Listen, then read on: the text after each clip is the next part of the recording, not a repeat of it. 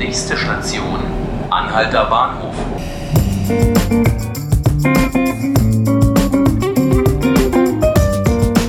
Hallo und herzlich willkommen zu 5 Minuten Berlin, dem Tagesspiegel-Podcast vom Anhalter Bahnhof. Ich habe heute meinen Kollegen Joachim Huber aus der Medienredaktion des Tagesspiegel zu Gast und wir werden über eine andere große Zeitung aus Berlin sprechen, nämlich die Berliner Zeitung. Hallo Joachim. Ja, hallo, schönen guten Tag. Was ist denn da los bei der Berliner Zeitung? Was ist heute das Neue? Ja, die Berliner Zeitung wird verkauft, ein weiteres Mal bislang und seit bislang zehn Jahren ist er im Besitz der Unternehmensgruppe Dumont aus Köln. Und die Kölner haben sich entschieden, den Berliner Verlag mit allem, was dazugehört, also Berliner Zeitung, Berliner Kurier, Anzeigenblätter etc. etc., in Berliner Hände zu verkaufen, wie es so schön heißt in der Pressemitteilung, und zwar an das Unternehmerpaar Silke und Holger Friedrich.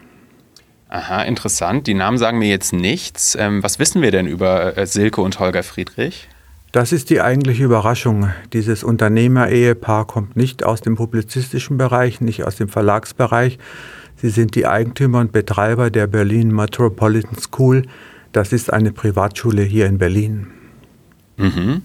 Ähm, und wenn das jetzt so ähm, überraschende Käufer sind, was, äh, was ist denn zu erwarten, was Sie mit der Berliner Zeitung machen werden, was Sie mit der vorhaben? Also folgt man jetzt der Pressemitteilung und mehr Informationen kann man zum jetzigen Zeitpunkt ja gar nicht haben, dann wollen sie tatsächlich äh, die Berliner Zeitung also erst mal kaufen. Das Kartellamt muss ja noch zustimmen und dann diese Titel äh, ernsthaft und mit Engagement weiter betreiben. Sie betonen vor allen Dingen zwei Dinge, soweit man das äh, aus der Pressemitteilung erkennen kann. Das ist einmal faktenbasierte Berichterstattung und zweitens für Sie ganz wichtig, äh, das ist der Diskurs, der gesellschaftliche Diskurs über gesellschaftliche Themen, sowohl die natürlich hier in Berlin entstehen, am Regierungssitz, aber auch Deutschland bewegen. Und das soll alles, und ähm, das zeigt, glaube ich, die Zukunft noch deutlicher an, auf einem komplett digitalisierten Weg beschritten werden.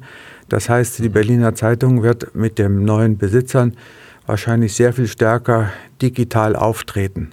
Ob das alles gelingt, ob das äh, ernsthaft ist, nachhaltig ist, wie es so schön heißt, das wird sich natürlich erst noch weisen müssen. Mhm, verstehe. Ist denn was zu dem Kaufpreis bekannt?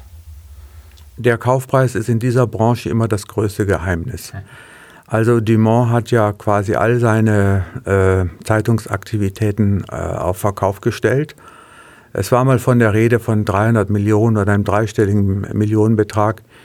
Ich würde sagen, weil dieser Prozess sich schon so lange hinzieht, sind immer wieder Angebote eingekommen, wahrscheinlich Preisverhandlungen haben stattgefunden. Jetzt wirst du mich fragen, was schätze ich, wo der Kaufpreis ist? Mhm. Ich würde sagen, äh, deutlich äh, äh, unter 100 Millionen, vielleicht im dreistelligen Bereich. Das wäre für Dumont ein Erfolg. Ich schätze eher auf zweistellig Millionen. Mhm. Aber ich kann nur spekulieren. Wie gesagt, es gibt noch Geheimnisse. Ja, ähm, nun ist die Berliner Zeitung ja ein direkter Konkurrent von uns auf dem Berliner Zeitungsmarkt als äh, Tageszeitung. Ja. Ähm, wie stehen wir denn im Vergleich da? Tagesspiegel, also, Berliner Zeitung.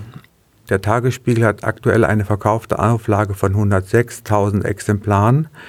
Die Berliner Zeitung ist, was die verkaufte Auflage angeht, bei 83.000. Berliner Zeitung hat, das habe ich vorhin äh, nochmal in äh, bei der IVW nachgeblättert binnen eines Jahres, also Quartal 2 19 zu Quartal 18, zweites Quartal, einen Verlust von 10 Prozent äh, erleiden müssen. Wir dagegen sind stabil, wenn nicht sogar steigend. Also wir meinen jetzt der Tagesspiegel. Das heißt, die Berliner Zeitung ist, äh, wie wir alle unter Druck sind, mhm. sicherlich noch in einem größeren Druck, sich wieder zu fangen, darf ich das so sagen, und quasi damit die Zukunft zu gewinnen. Ja, also kann man auch trotz der Konkurrenzsituation nur sagen, dass wir das Beste für den Berliner Zeitungsmarkt als vielfältigen Zeitungsmarkt hoffen. Ja, also wer daran interessiert ist und wer sollte es nicht sein, dass wir einen vielfältigen, einen ausgefächerten äh, Zeitungsmarkt in mhm. Berlin haben, wo jeder an den Kiosk gehen kann oder übers Abonnement oder digital oder wie auch immer sich quasi die Zeitung seiner Wahl nach seinen Neigungen ziehen kann, der muss sich darüber freuen, dass auch der Berliner Verlag, so wie es sich heute darstellt, eine Zukunft hat, Die Konkurrenz, das ist ein, eine Binse, aber eine wahre Binse, die Konkurrenz belebt das Geschäft. Das ist doch ein schönes Schlusswort. Ja, ähm, vielen Dank, Joachim, für die interessanten Einblicke. Gerne, gerne, gerne wieder. Und wir bedanken uns sehr, äh, dass Sie und ihr eingeschaltet habt bei 5 Minuten Berlin, dem Tagesspiegel Podcast. Bis bald.